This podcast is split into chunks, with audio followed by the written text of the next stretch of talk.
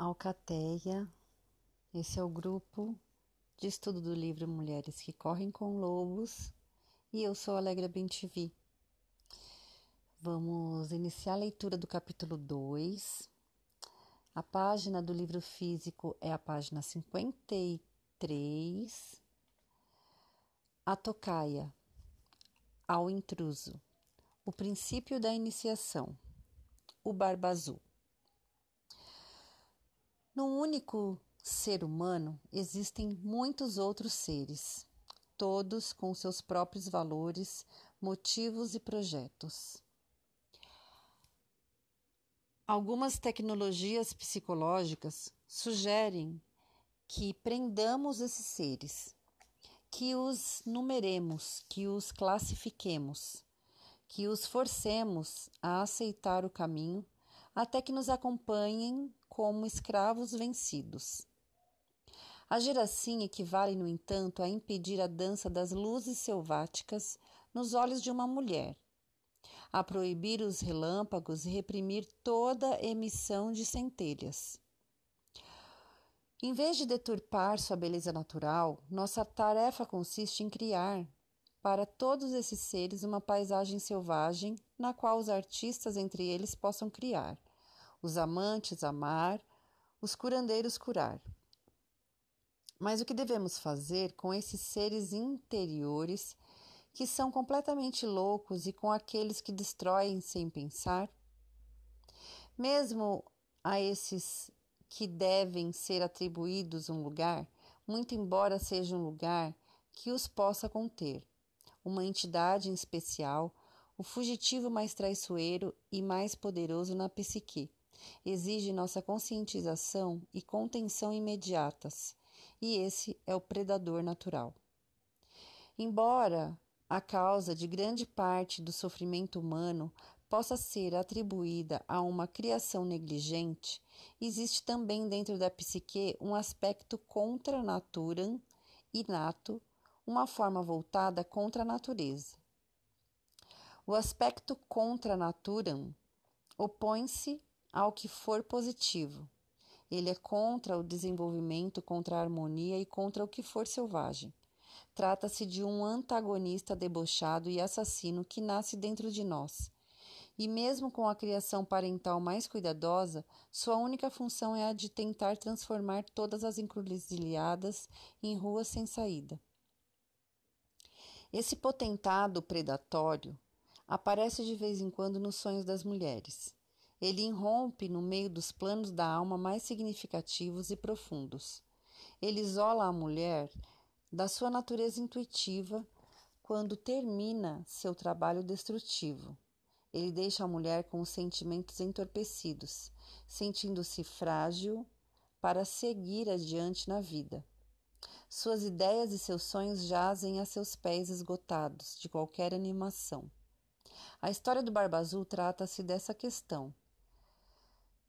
Na América do Norte, as versões mais conhecidas do Barba Azul são a francesa e a alemã.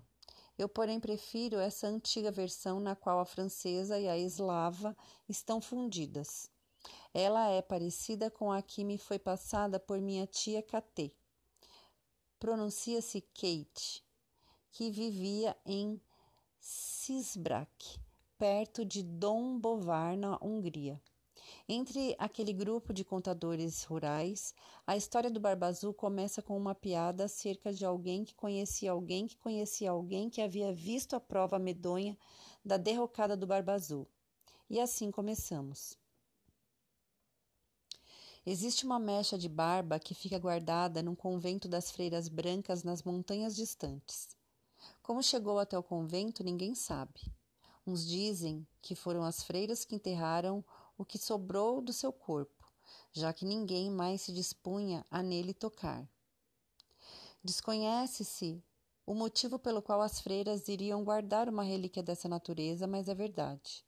Uma amiga de minha amiga, minha, viu com seus próprios olhos. Ela diz que a barba é azul, da cor do índigo, para ser exata.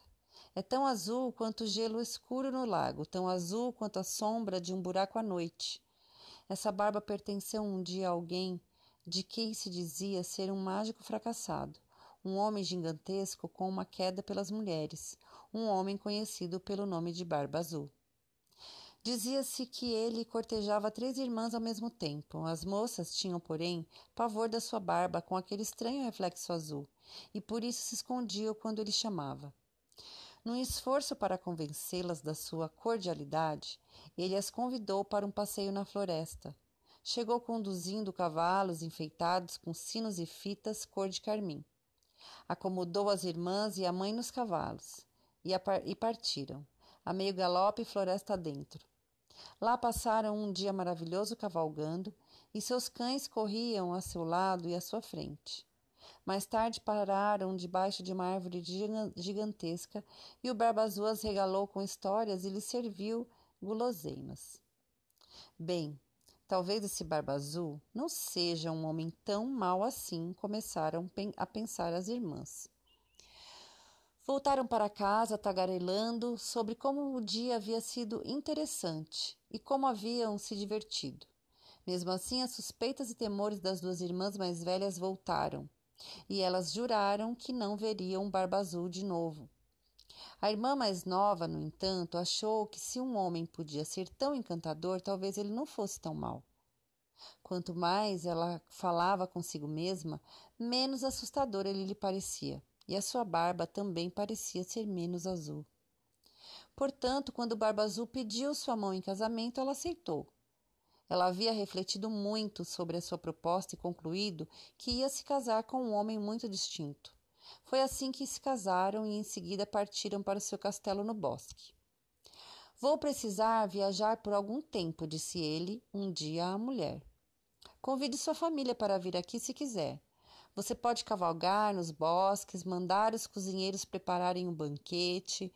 Você pode fazer o que quiser, qualquer desejo que seu coração tenha. Para você ver, tome aqui as minhas chaves. Pode abrir toda e qualquer porta das dispensas, dos cofres, qualquer porta do castelo. Mas essa chavinha aqui, aqui tem no alto uns arabescos, você não deve usar. Está bem, vou fazer o que você me pediu. Parece que está tudo certo. Portanto, pode ir, meu querido. Não se preocupe e volte logo. E assim ele partiu e ela ficou. Suas irmãs vieram visitá-la e elas sentiam, como todo mundo, muita curiosidade a respeito das instruções do dono da casa quanto ao que deveria ser feito enquanto ele estivesse fora. A jovem esposa falou alegremente. Ele disse que, po que podemos fazer o que quisermos e entrar em qualquer aposento que desejarmos, com exceção de um. Só que eu não sei qual é esse aposento, só tenho uma chave e não sei que porta ela abre. As irmãs resolveram fazer um jogo para ver que chave servia em que porta. O castelo tinha três andares, com cem portas em cada ala. E como havia muitas chaves no chaveiro, elas iam de porta em porta, divertindo-se imensamente ao abrir cada uma delas. Atrás de uma porta havia uma dispensa para mantimentos. Atrás de outra, um depósito de dinheiro. Todos os tipos de bens estavam atrás das portas, e tudo parecia maravilhoso o tempo todo. Afinal, depois de verem todas aquelas maravilhas, elas acabaram chegando ao porão e ao final do corredor há uma parede fechada. Ficaram intrigadas com a última chave, a que tinha um pequeno arabesco. Talvez essa chave não sirva para abrir nada. Enquanto diziam isso, ouviam um ruído estranho. Deram uma espiada na esquina do corredor e que surpresa! Havia uma pequena porta que acabava de se fechar. Quando tentaram abri-la, estava trancada. Irmã, irmã, traga sua chave, gritou uma delas. Sem dúvida, essa é a porta para aquela chavinha misteriosa. Sem pestanejar, uma das irmãs pôs a chave na fechadura e a girou. O trinco rangeu. A porta abriu-se, mas lá dentro estava tão escuro que nada se via. Irmã, irmã, traga uma vela. Uma vela foi acesa e mantida no alto, um pouco para dentro do aposento. E as três mulheres gritaram ao mesmo tempo, porque no quarto havia uma enorme poça de sangue.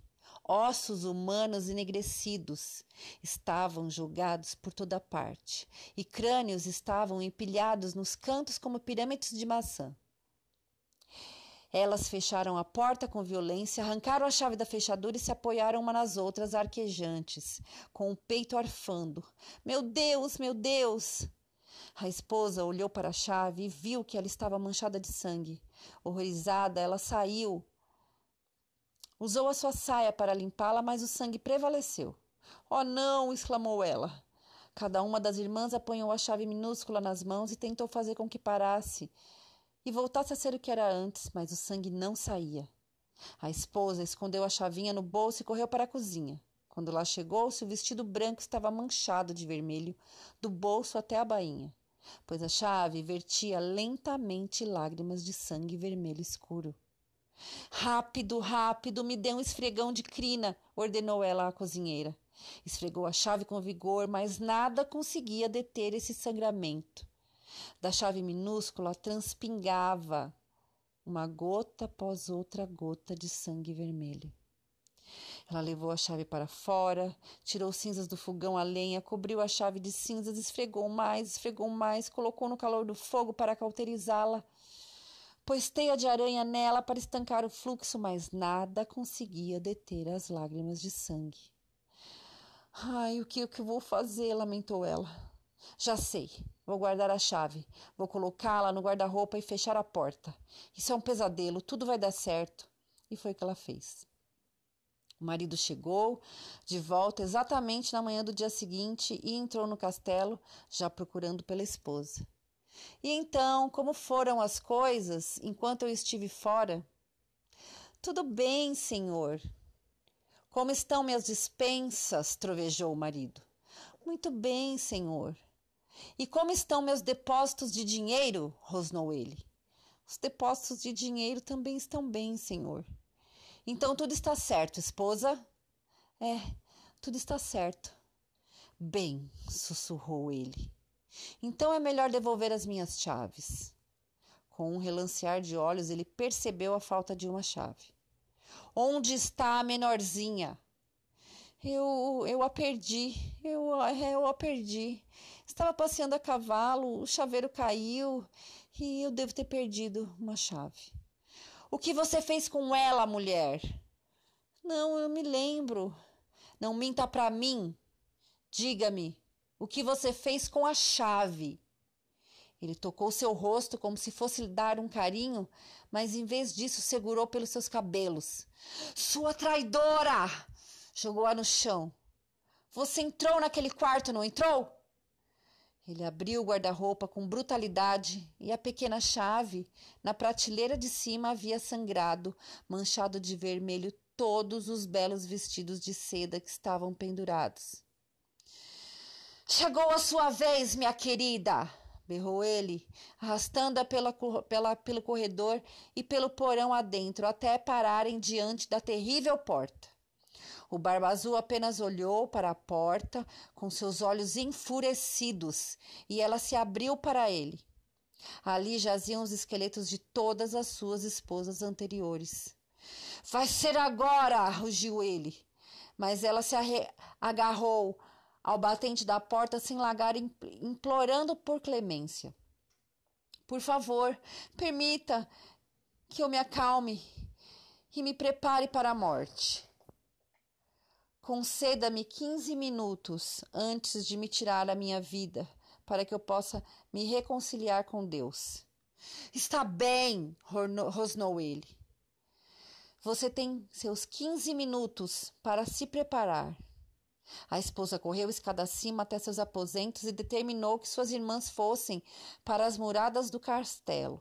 Ajoelhou-se para rezar, mas em vez de rezar, gritou para as irmãs: Irmãs, irmãs, vocês não estão vendo a chegada dos nossos irmãos? Irmãs, irmãs, vocês estão vendo a chegada dos nossos irmãos? Não vemos nada, nada na planície nua. A cada instante ela gritava para as muradas. Irmãs, irmãs, estão vendo os nossos irmãos chegando? Vemos um redemoinho, talvez um redemoinho de, de areia bem longe. Enquanto isso, Barba Azul esbravejava para que sua esposa descesse até o porão para ser decapitada. Irmãs, irmãs, estão vendo nossos irmãos chegando? gritou ela mais uma vez. O Barba Azul berrou novamente pela esposa e veio subindo a escada de pedra com passos pesados. Estamos, estamos vendo nossos irmãos! exclamaram as irmãs. Eles estão aqui e acabaram de entrar no castelo. O Barba Azul vinha pelo corredor na direção dos aposentos da esposa. Vim apanhá-la! gritou ele. Suas passadas eram pesadas, as pedras no piso se soltavam, a areia da argamassa caía esfarinhada no chão. Num instante em que o Barba Azul entrou nos aposentos com as mãos esticadas para, para agarrá-la, seus irmãos chegaram galopando pelo corredor do castelo ainda montados, entraram assim no quarto e ali eles encurralaram o Barba Azul, fazendo com que ele saísse até a balaustrada.